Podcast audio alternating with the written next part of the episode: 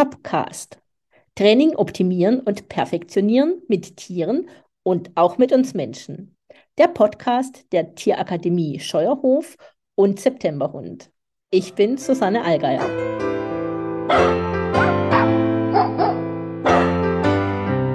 Hallo, heute spreche ich mit Michaela Haares. Sie ist eine Trainingsspezialistin in Sachen Trainingstechnik und sie hat höchstpersönlich bei Bob Bailey gelernt. Sie kann Übungen total schnell auftrainieren, da bin ich total beeindruckt von.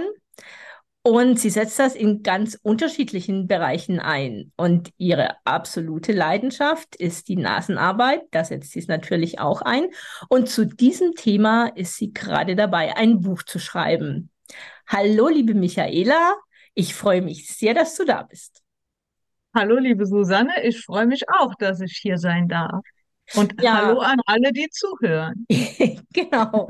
äh, welchen, also eine Einstiegsfrage, wir wollen uns ja heute ein bisschen über Trainingstechnik unterhalten. Äh, welchen Stellenwert hat für dich Trainingstechnik im Hundetraining? Na, das ist schon eine großartige Frage zum Einstieg. Habe ich gedacht, ähm, ja. Ja, super. Ja, welche, welchen Stellenwert hat sie? Ich würde mal sagen, einen großen und auch nicht so einen großen. Also ich finde Trainingstechnik total wichtig. Also für mich ist es wichtig, wenn ich mit einem Tier trainiere oder auch Kunden trainiere, Menschen trainiere, die ihren Hund trainieren sollen, dass ich weiß, was ich tue, dass ich das erklären kann, aber auf eine Art, dass die Leute es auch verstehen ähm, und dass ich weiß, was ich wann, wie und wo einsetzen kann und muss. Ja, aber das ist nicht alles.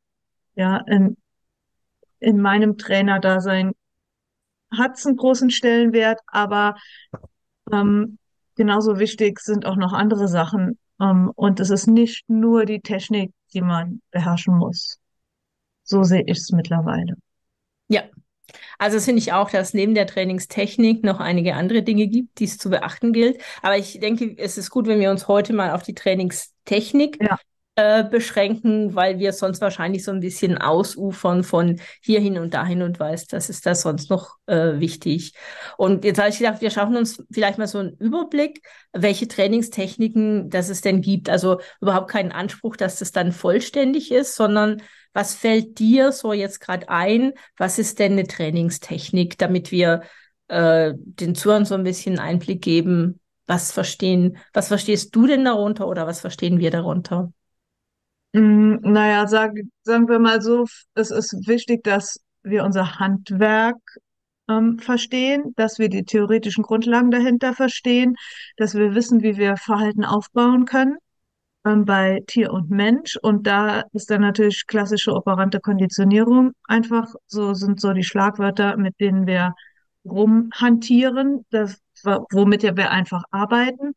Ähm, und da aber auch dann hm, die Feinheiten wie können wir Verhalten bekommen von dem Tier? Welche Möglichkeiten haben wir? Wir können Verhalten einfangen, wir können frei formen, wir können locken, wir können mit Hilfsmitteln arbeiten, wir können mit Umweltgestaltung arbeiten, ähm, dass wir einfach im Kopf haben, was wir machen können, um das Verhalten des Hundes oder Pferdes oder der Katze oder des Vogels zu verändern.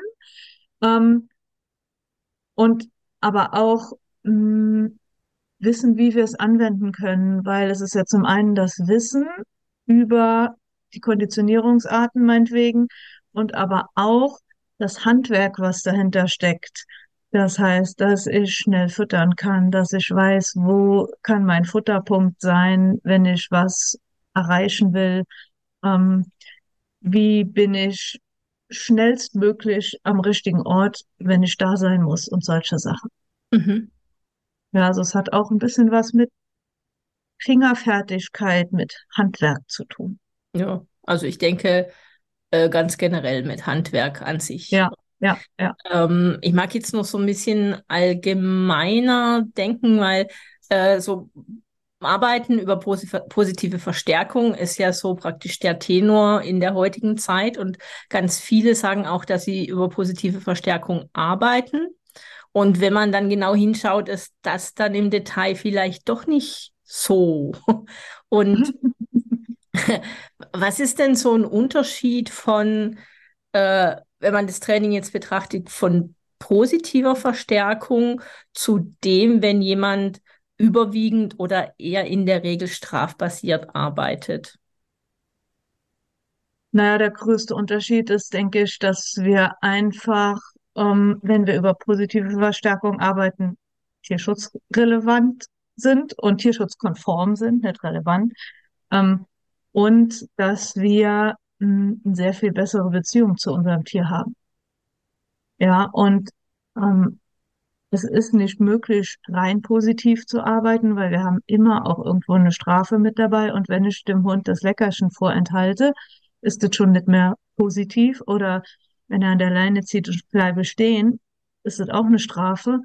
Äh, und mh, mm, aber wir müssen uns halt einfach im Klaren sein, dass das Arbeiten über Strafe auch zu Kosten, auf Kosten der Beziehung geht ähm, und es einfach auch in der heutigen Zeit in den meisten Fällen überhaupt nicht mehr angebracht ist, weil wir einfach wissen, dass es anders geht ähm, und das dann auch einsetzen sollten, weil es einfach tierschutzkonformer ist. Und auch, finde ich, unsere Pflicht ist, es dann entsprechend anzuwenden. Ja, was heute schon vielfach auch bewiesen ist, dass es positiv funktioniert und dass es ja oft viel schneller geht und vor allen Dingen viel, viel nachhaltiger ist. Hm. Ja, also mm, mein, oft ist mein Alltag so, wenn ich jetzt irgendwo hinkomme und die Leute sind in der Hundeschule, dass ich dann doch schon viel Korrekturarbeit sehe, ja, dass der Hund eher korrigiert wird für ein Verhalten, als dass man das hinterfragt, woran könnte das denn liegen ja. und dass ich eher, wenn jetzt ein Hund knurrt, versuche Entspannung in die Situation reinzubringen und nicht gleich mit einer Korrektur reingehe, also den Stress des Hundes dadurch noch erhöhe.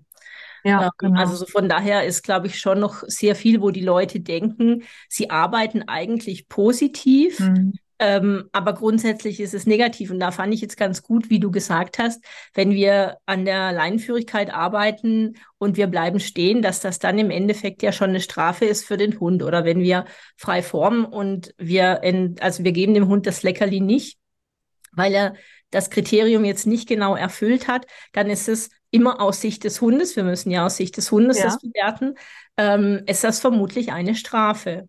Ja, ja und genau. Äh, da sehen wir das, glaube ich, sehr differenziert. Und aber die Leute, die Leute, das ist vielleicht ein bisschen ein falscher Ausdruck, aber ein Großteil der Hundebesitzer sieht das nicht so differenziert, kann das auch noch nicht so differenziert sehen, weil sie nicht so tief drin sind.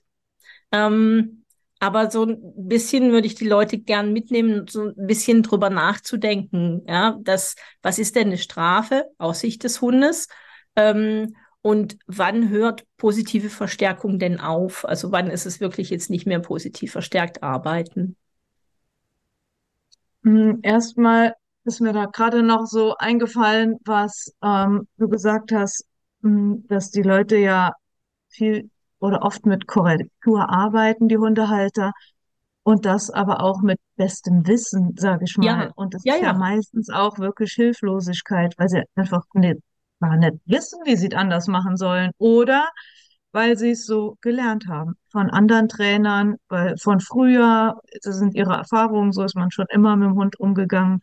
Ja, und deshalb finde ich das schon auch eine total wichtige Sache, den Leuten klar zu machen, was heißt denn Arbeiten über positive Verstärkung? Und ein Beispiel vielleicht, ich sage immer in der Welpenstunde zu meinen Kunden, wir brauchen kein Nein aufzubauen oder eigentlich kein Nein für einen Welpen zu erziehen.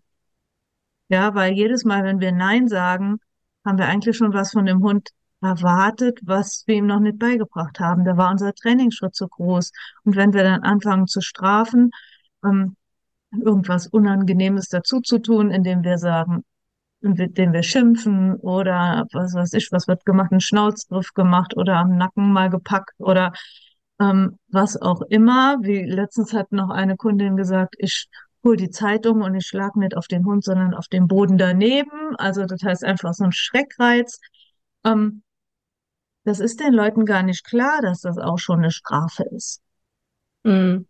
Ja, und ähm, die gucken mich immer ganz groß an, wenn ich sage, ihr braucht kein Nein. Versucht mal ohne Nein zu arbeiten. Versucht mal das zu sehen, was der kleine Welpe gut macht und sagt ihm, was er gut macht und überlegt, was soll er denn stattdessen machen, wenn er irgendwas macht, was euch nicht gefällt. Ja, das heißt ja auch nicht, dass er keine Grenzen kennenlernen muss. Ja, ähm, es gibt ja durchaus auch Dinge, ähm, wo ich sage, hier ist jetzt Schluss und hier ist meine Grenze. Meinetwegen, ich will nicht, dass du auf die Couch gehst. Oder heute hatten wir das Thema in der Welpenstunde, ich will nicht, dass mein Hund in die Küche geht. Ist ja völlig okay. Und dann sage ich auch, hier ist meine Grenze. Und ich will nicht, dass du in mich reinbeißt. Ähm, aber es ist auch meine Aufgabe, ihm das beizubringen, damit ich nicht ständig Nein sagen muss Hm. oder schimpfen muss oder mit der Wasserspritze spritzen muss oder weiß der Geier, was die Leute sich dann ausdenken. Ja, Ja, und wir, ähm, sie, wir verschwenden viel zu viel Energie damit zu überlegen, was könnten wir tun, damit der Hund das nicht mehr macht. Wir müssten viel mehr Energie da reinstecken, zu überlegen, was soll der Hund stattdessen tun und wie schaffe ich es, ihm das beizubringen. hm. Also das auch, ich versuche dann immer ganz schnell, also ich arbeite gerne im Tricktraining und wo ich dann ganz schnell in das gehe, dass ich sage, äh, wir bauen mit dem Hund irgendwas auf, was er vielleicht nicht braucht, oder wir gehen in Deckentraining, was wir sehr positiv aufbauen können, so dass die, dass ich die da mitnehmen kann. Ja, wenn der Hund nicht genau das macht, was sie wollen, denen zu sagen, nee, es kommt kein Nein, der Hund kann es noch nicht. Also sie in einer eher entspannten Lernsituation mitzunehmen. Sie sollen das Nein äh, weglassen ja. und sie sollen sich darauf konzentrieren, was der Hund macht, was ist das Kriterium, das sie gerade belohnen und so, ähm, um nicht in dieser geladenen Situation zu sein, wo es dann noch schwieriger ist, das Nein wegzulassen, wo sie, ja. nicht, was soll ich aber denn stattdessen tun? Und natürlich macht der Hund irgendeinen Blödsinn, weil er ja. noch nie anders verstanden hat, wie Leben funktioniert. Ja, genau, natürlich, ja. ja.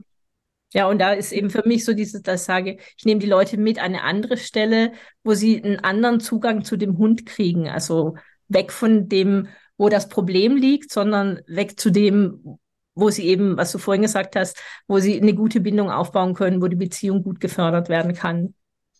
Ja, ja, genau. Und da, da sind wir dann auch wieder bei den Trainingstechniken, weil auch die Hundehalter müssen ja so ein bisschen was an die Hand kriegen, was sie denn machen können, wie der Hund bettelt am Tisch, hatten wir heute auch in der Welpenstunde. Was mache ich denn? Der holt mir einfach meinen Käse vom Brot. Ja, gut. Dann überleg mal, was er machen soll, wenn du am Tisch sitzt und dein Käsebrot isst. Was soll denn der Hund tun? Dann bring ihm das einfach bei. Ja, und einfach diese andere Sichtweise zu kriegen und zu sagen, ach so, ich könnte einfach ihm beibringen, dass er sich hinlegen soll neben meinen Stuhl und dann kann er gar nicht mehr mein Käsebrot holen. Und sie brauchen erstmal die Ideen und nochmal den positiven Blick da drauf, aber dann auch die Idee, wie kriege ich denn das hin? Mhm. Was muss ich tun, damit der Hund lernt, wenn ich am Tisch sitze und esse, liegst du bitte unterm Tisch. Ja, und das können die ja nicht wissen, die Hundehalter. Also die wenigsten haben da Ideen und dafür sind wir Trainer dann halt da. Das, und da ist es wichtig, dass wir die Ideen haben und dass wir auch mh, unsere Tipps zu, in Sachen Trainingstechniken so leicht runterbrechen können, dass wir den Hund, Hundehaltern Tipps geben können, die sie schnell umsetzen können, dass sie auch schnell Erfolg haben dann. Ja, also Übungen. Oder ich gehe hin und ich trainiere es schnell mit dem Hund. Ist ja auch noch eine Möglichkeit. Ja, und also man muss es ja trotzdem dann an sie übergeben und sie müssen trotzdem, Ja. also dieses Denken von äh, der Hund soll nicht hin zu das soll der Hund tun, das soll der Hund Ja. lernen. Ja, das Ja. ist ja, so diesen Switch müssen sie ja auf jeden Fall Ja, äh, hinkriegen und da, also we weiter trainieren müssen sie es dann auch. Und ja, jetzt ist mir aber was dazu eingefallen, weil gerade Neuhundebesitzern, finde ich, ist es wirklich schwer gemacht, in dieser Methodenvielfalt, die es heutzutage gibt, herauszufinden, was denn zu ihnen passt. Ja, die holen ja. sich Welpen. Sie sind neu in diesem ganzen Gebiet. Sie sind ja hoch motiviert. Ja, in der Regel, also das ist wirklich so. Sie sind hoch motiviert mhm. und ist ganz häufig die Aussage, ich möchte von Anfang an alles richtig machen. Ja. Fehler an, an dieser Stelle ein Einschub. Fehler sind wichtig, Fehler sind gut. ja. ja, und es ist nicht schlimm, ja. wenn welche passieren. Ähm, das passiert uns auch noch, ja, dass wir mal in eine ja. Sackgasse trainieren und dann wieder irgendwas anderes ausprobieren müssen. Also mir zumindest passiert, ich kann es nur für mich sagen. Ja, mir auch. ich glaube, es ist, es ist gar nicht möglich, keine Fehler zu machen, ja. Und mir geht es immer so, wenn ich einen neuen Hund habe, dann denke ich, das wird mir nie wieder passieren, was ich bei dem vorigen Hund gemacht habe. Nie wieder mache ich den Fehler und jetzt wird alles super. Dafür mache ich andere Fehler. Meine Güte. Ja, wir sind einfach Menschen und jeder Hund ist anders und ja, wir machen Fehler, aber das ist völlig in Ordnung. Ja. Wir sollten ihn ja. anlächeln und sagen, ach, guck mal da, ein Fehler. Ist eine Information.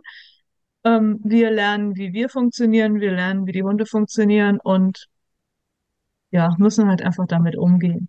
Ja. Und die Hundehalter machen auch Fehler und das ist auch völlig in Ordnung. Ja. Ich habe ein Buch gelesen, da stand That's the way the cookie crumbles und das finde ich immer ein gutes. Also das finde ich ein gutes englisches Sprichwort. Aber ja. nochmal zurück, an, an, was können sich denn Neuhundebesitzer orientieren, wenn sie sich eine Hundeschule suchen? Hast du da einen Tipp, was du sagst, auf das solltet ihr achten oder auf das oder auf das? Gut, das finde ich ganz schön schwierig. Ich finde, Sie Ja, sollten sich angucken. Ja, Sie sollten sich auf jeden Fall mh, hm, die ein oder andere angucken gehen ähm, und mh, hm, gucken, wie gehen die Trainer mit den Hunden um und auch mit den Menschen. Ja, weil ich finde, Arbeit über positive Verstärkung hat ja auch ganz viel mit den Menschen zu tun und wie oft sehe ich, dass mit den Hunden zwar nett umgegangen wird, aber mit den Menschen nicht. Ja, und mhm. das finde ich geht für mich gar nicht. Und ähm, für mich ist auch total wichtig, dass ich mit den Menschen auch positiv umgehe und die nicht ständig anfauche oder sage, jetzt hast du schon wieder Nein gesagt und hörst jetzt mal auf damit. Ja, weil die machen es ja auch nicht aus bösem Willen, was sie da mit ihrem Hund machen. Und die kommen ja, um zu lernen. Und ich finde, da sollten die neue Hundehalter oder auch die, die ein Problem haben mit ihrem Hund und mhm. Hilfe brauchen, ähm, einfach mal Kontakt aufnehmen zu den ein oder anderen und gucken, ähm, was sind da für Ideen da? Wie gehen die Trainer schon mal mit ihnen als Menschen um? Ja, und auch, mh, hm, ja, was haben sie für eine Philosophie? Aber ich finde es total schwierig, das rauszufinden äh, und damit auch schwierig, die Frage zu beantworten, weil ganz oft, glaube ich, merkt man es auch erst, wenn man wirklich mit den Leuten arbeitet, ja, mit den Trainern. Ja. Weil das hört sich ja mit Sicherheit ganz oft gut an, aber wenn der Hund dann doch ein Problem hat, dass er mich anknurrt oder so, und dann sieht man halt einfach irgendwann, ob es wirklich ein, ein positives Arbeiten ist oder doch mit aversiven Mitteln. Und das halt oft erst, wenn es dann wirklich zu dem Problem kommt. Ja, oder man müsste schon am Telefon die passenden Fragen stellen, aber das ist ja für die Hundehalter oft auch nicht möglich, weil sie sich gar nicht auskennen. Mm. Ich habe jetzt auch gerade überlegt, was wäre denn so eine Frage, die man stellen könnte, ja, aber es gibt ja. es nicht, gibt nicht die Frage. Ich glaube, es ist auch gut, sich so darauf zu verlassen, also ein Gespräch auch zu suchen, also ein Telefonat oder vielleicht auch online. Also was ich anbiete, ja. ist ein kostenloses Kennenlerngespräch. Das führe ja. ich in der Regel über ja. Zoom, geht aber auch über Telefon. Ähm, und sich da einen Eindruck zu verschaffen, wie gut kann ich denn, wie gut werde ich gehört, äh, was ist mein Problem und geht der Trainer oder die Trainerin tatsächlich auf das ein, was ich sage. Ja, ich wiederhole auch häufig nochmal das Problem, habe ich es richtig verstanden? Ähm, also das sind solche Dinge, wo man, glaube ich, in einem Gespräch schon rausfinden kann, passt das zu mir ja. oder passt das nicht zu mir? Und was man da, glaube ich, den Leuten mit auf den Weg geben kann, ist immer auf die innere Stimme zu hören. Ähm, wenn man da irgendwie so eine Skepsis hat, dann sollte man vielleicht noch mal weiter suchen. Ja, also mir fällt eine Frage ein, die, die ich ganz oft mh, mm, den Hundehaltern stelle, wenn es irgendwie um Aggressionen geht und wenn sie woanders schon mal waren und ich rausfinden will, ob da mit aversiven Methoden gearbeitet wurde. Und das ist vielleicht auch eine Frage, die man dem einen oder anderen Trainer stellen könnte, nämlich die Frage, was machen Sie, wenn Ihr Hund Sie anknurrt, wenn Sie ihm das Futter wegholen wollen? Hm. Ich finde, an dieser Reaktion sieht man ganz oft oder ganz gut, wie sie arbeiten.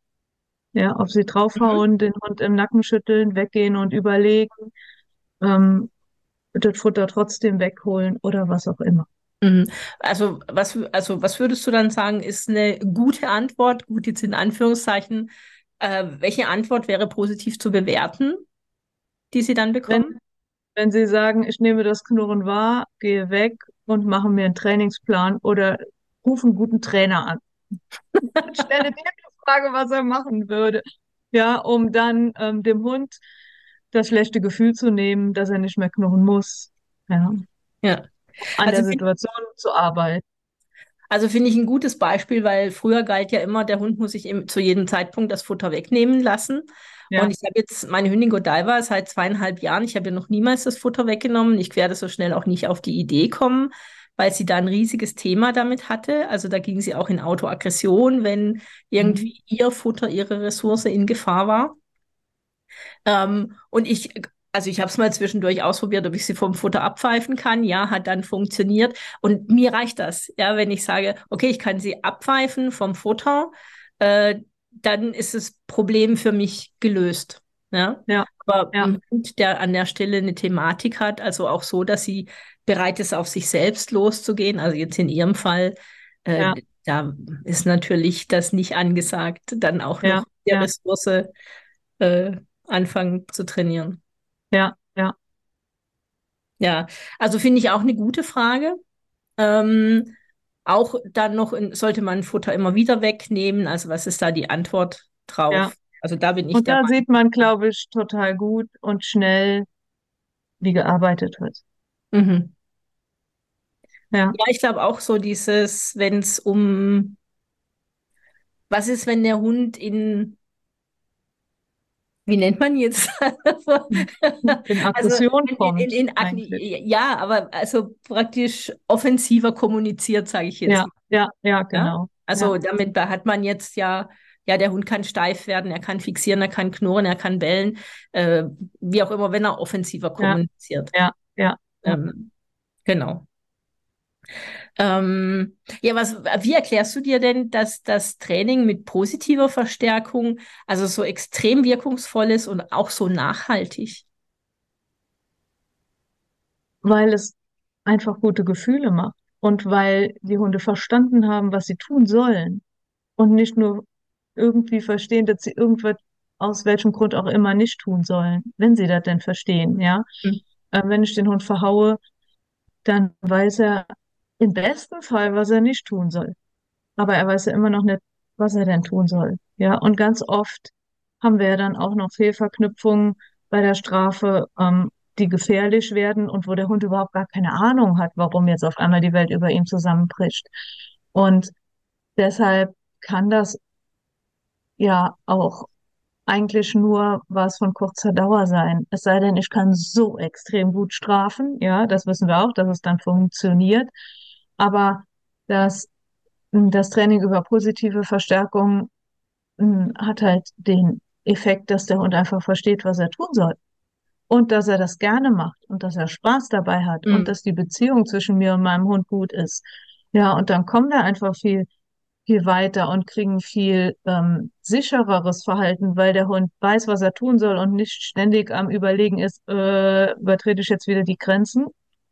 Ähm, kriege ich gleich wieder eine mit der Zeitung hinter die Löffel oder ist noch alles gut? Ja, das heißt, der Hund ist ja immer auf dem sicheren Weg und nicht ständig am Hadern. Und auch motiviert. Ja, ja.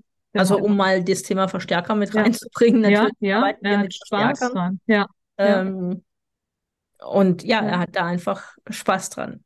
Ja, ja. Und das ist für mich auch einfach die Basis von einem Zusammenleben. Ich will Mhm. überhaupt gar nicht mit einem Tier zusammenleben, was ständig nur funktioniert, weil es Angst hat, dass es die nächste Strafe kriegt. Oder motiviert ist, weil es Angst hat vor der Strafe. Ja, das ist ja auch nicht das, was ich will. Ja.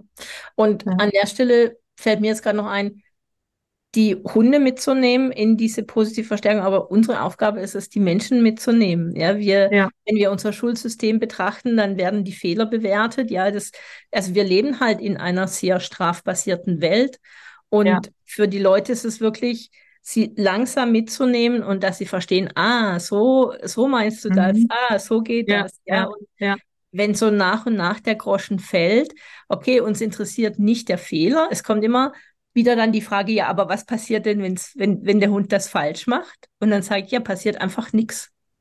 Ja, aber da muss ja, ja irgendwas, da muss ja irgendeine ja, Konsequenz erfolgen. ja, Und also bis sie dann verstanden haben, ja, die Konsequenz ist, dass einfach nichts passiert. Es ja, passiert nichts ja, Positives, es passiert einfach nichts.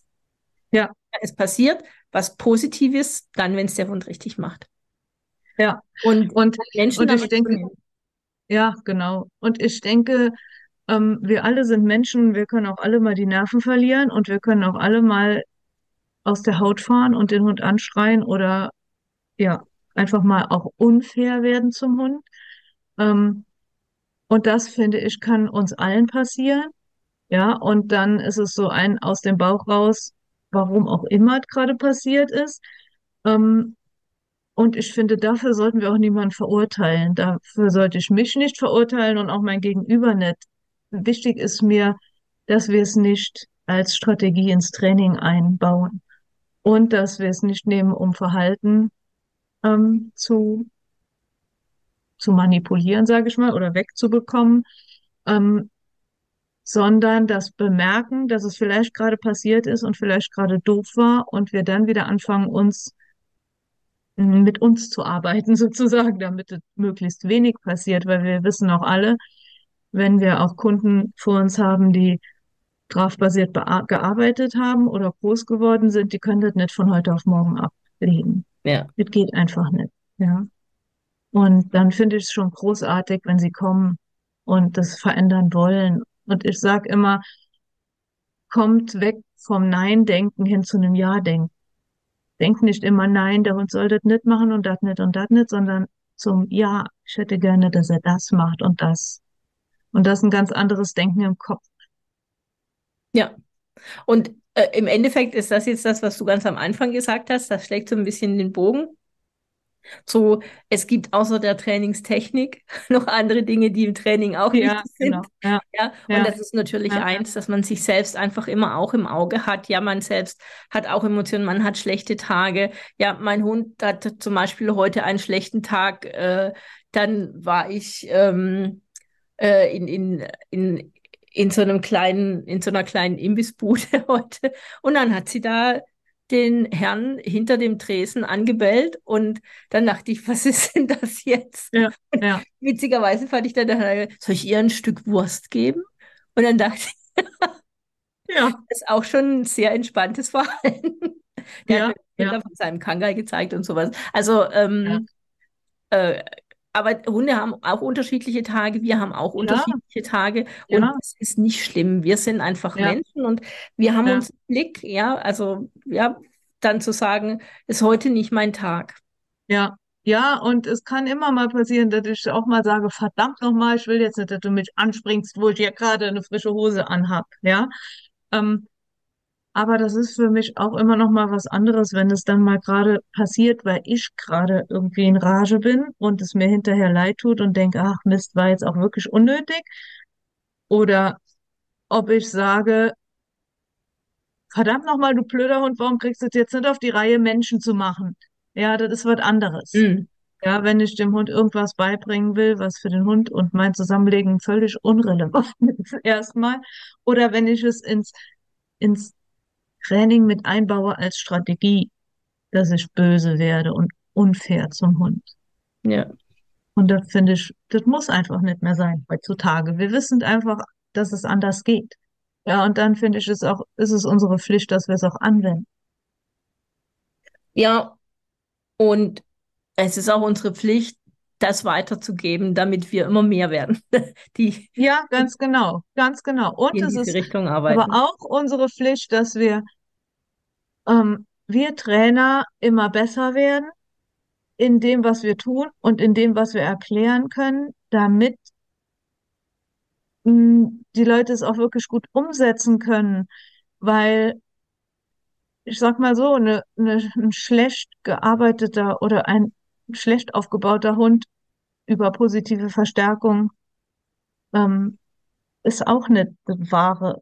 Ja, ähm, weil auch über eine positive Verstärkung kann ich natürlich auch Stress aufbauen beim Hund.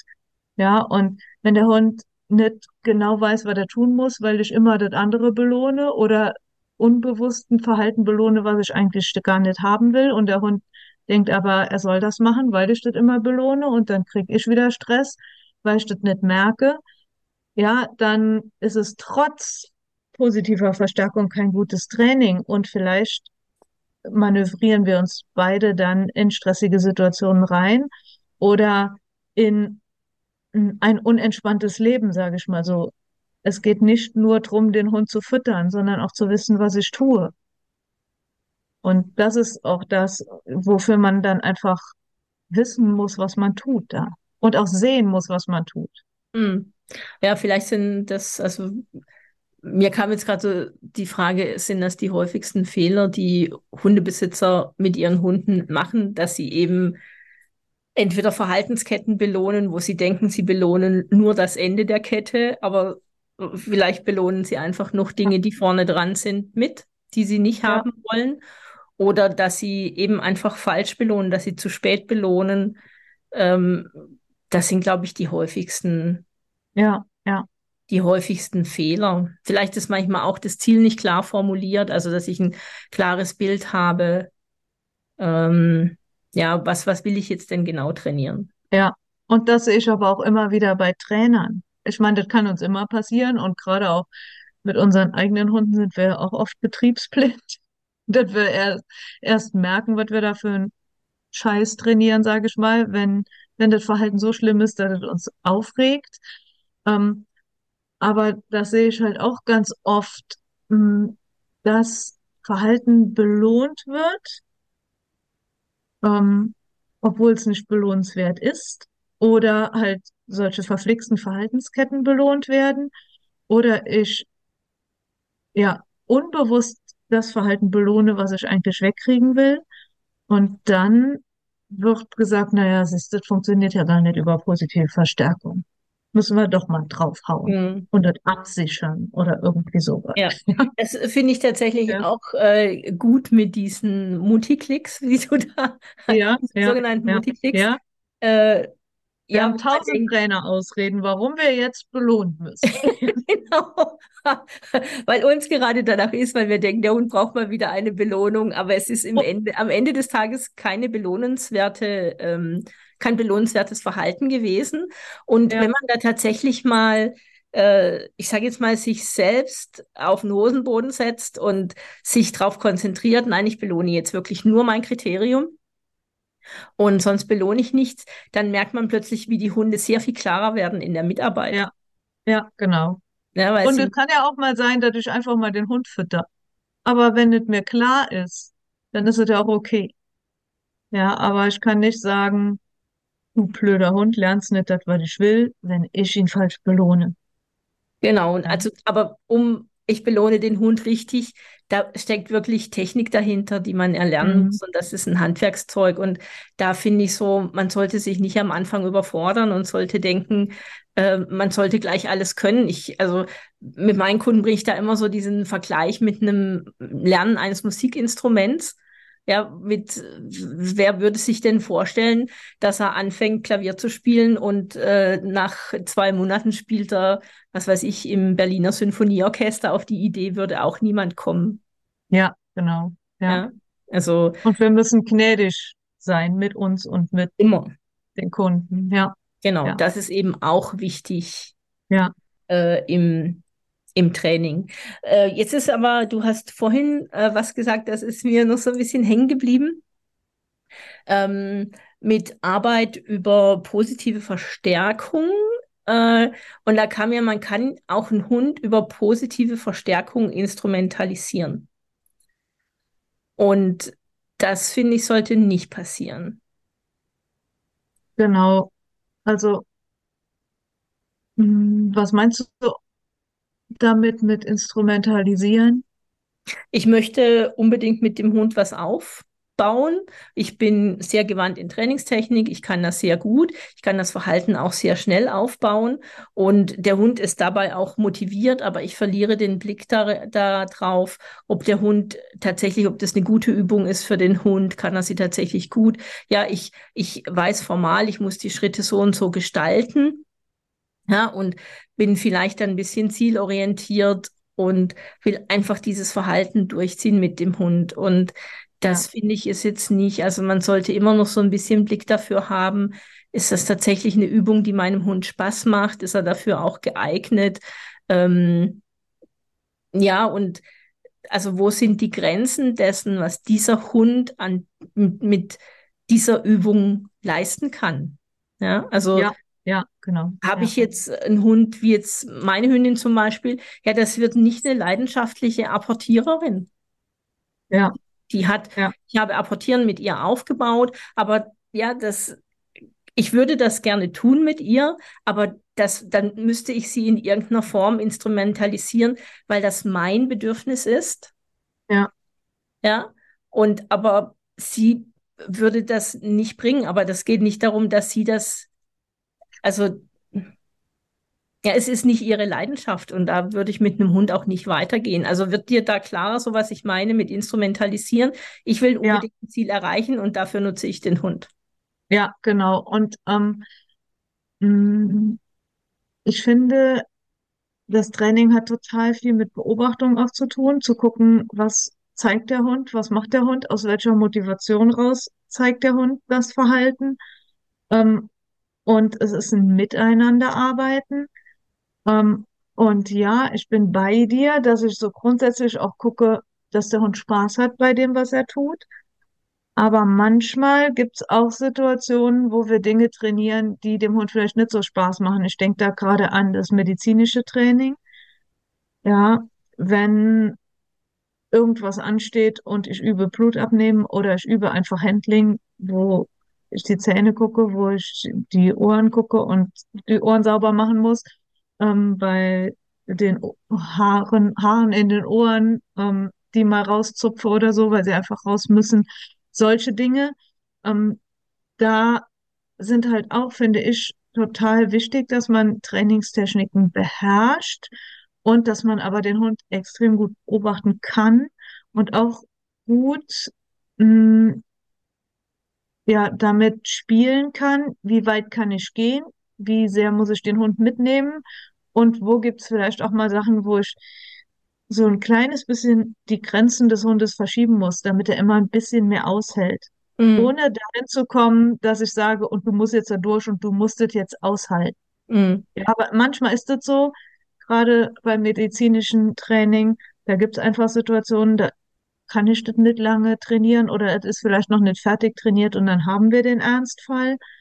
Ähm, aber da muss man auch so ein bisschen unterscheiden, ist es jetzt sowas oder ist es einfach nur zum Spaß? Mache ich Hundesport, mache ich irgendwas, wo die Welt auch nicht untergeht, wenn hm. wir das jetzt trainieren. Ja. ja. Und ähm, ansonsten gehe ich da schon auch mit dir zu sagen, man muss auch den Hund mit ins Boot nehmen. Mhm. Und nicht nur sagen, ich will das jetzt trainieren und fertig. Also manchmal kann ich mich auch nicht davon freisprechen zu sagen, ich hätte jetzt mal Lust, dies oder jenes zu trainieren und lieber Hund, wir machen das jetzt, weil ich habe da Spaß dran. Aber es ist ja eigentlich meistens so, wenn der Mensch Spaß daran hatte, mit dem Hund zu trainieren, dann hat der Hund auch Spaß dran, mhm. weil das einfach überschwappt, diese gute Stimmung.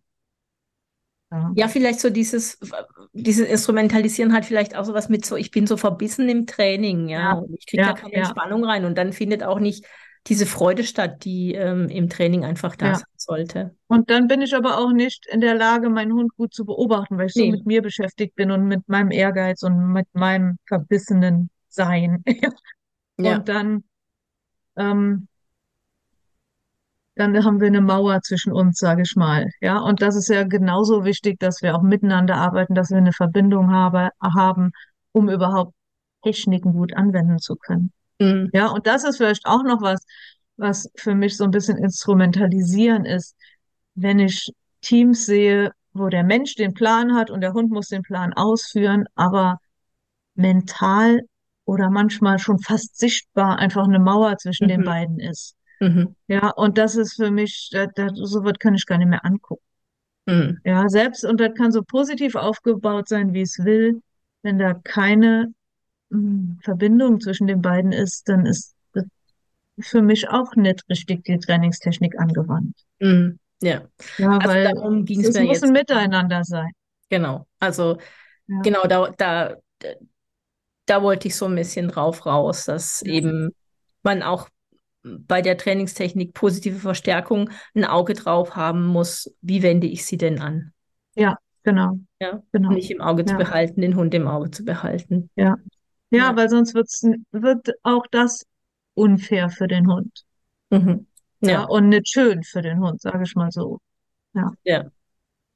Hast du denn aus deiner langjährigen Erfahrung so eine Geschichte, wo du sagst, die kommt dir spontan ins Sinn, die äh, hat dich berührt, was da passiert ist, äh, also mit einem deiner Hunde oder auch mit einem Kundenhund? In Sachen, Sachen Trainingstechniken? Ja, ja, da ist tatsächlich fällt mir was ein. Ich hatte einen Border Collie im Training. Äh, der kam mit acht Monaten zu mir, mm, weil er Ressourcen verteidigt hat. Mhm. Und diese Leute mh, hm, kamen, also sehr engagierte Menschen, die auch bei einer sehr engagierten Hundetrainerin waren, ähm, die auch positiv gearbeitet hat, aber ähm, sie haben den Hund an sich nicht mit ins Boot genommen, sondern nur das angewendet, was man so anwendet, sage ich mal. Also der Hund war so weit, dass er ähm, wenn er was zu kauen bekommen hat oder sich irgendein Gegenstand genommen hat, den er toll fand, kamen sie stundenlang weder an den Hund noch an den Gegenstand noch in den Raum rein, oh. weil er wirklich heftig verteidigt hat.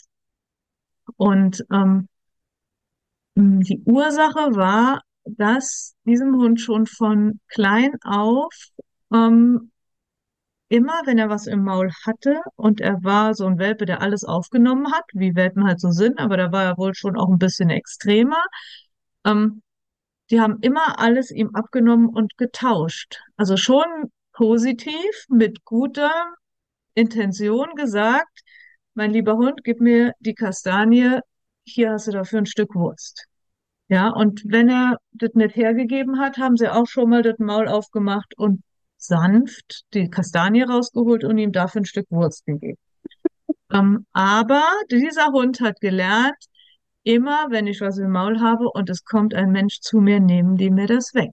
Und irgendwann hat er sowas Wichtiges im Maul gehabt, dass er gesagt hat, nein.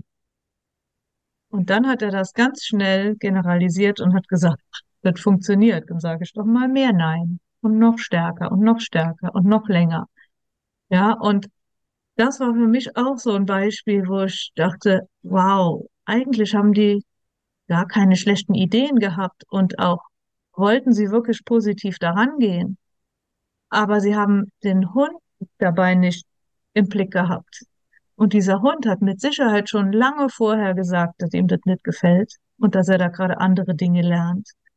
Aber ähm, man muss einfach bei allem, was man tut, auch gucken, was macht denn der Hund da draus?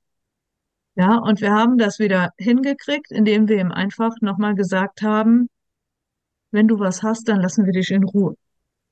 Ja, und wir haben ihn angebunden oder auch so ein Stück im Haus abgegrenzt und ihm extra was gegeben und er durfte das haben, solange er wollte. Und wir haben es so gemacht, dass in den nächsten Stunden keiner mit dem Hund irgendwie raus muss oder da in diese, in Mhm. diesen, in dieses äh, Bereich vom Haus muss.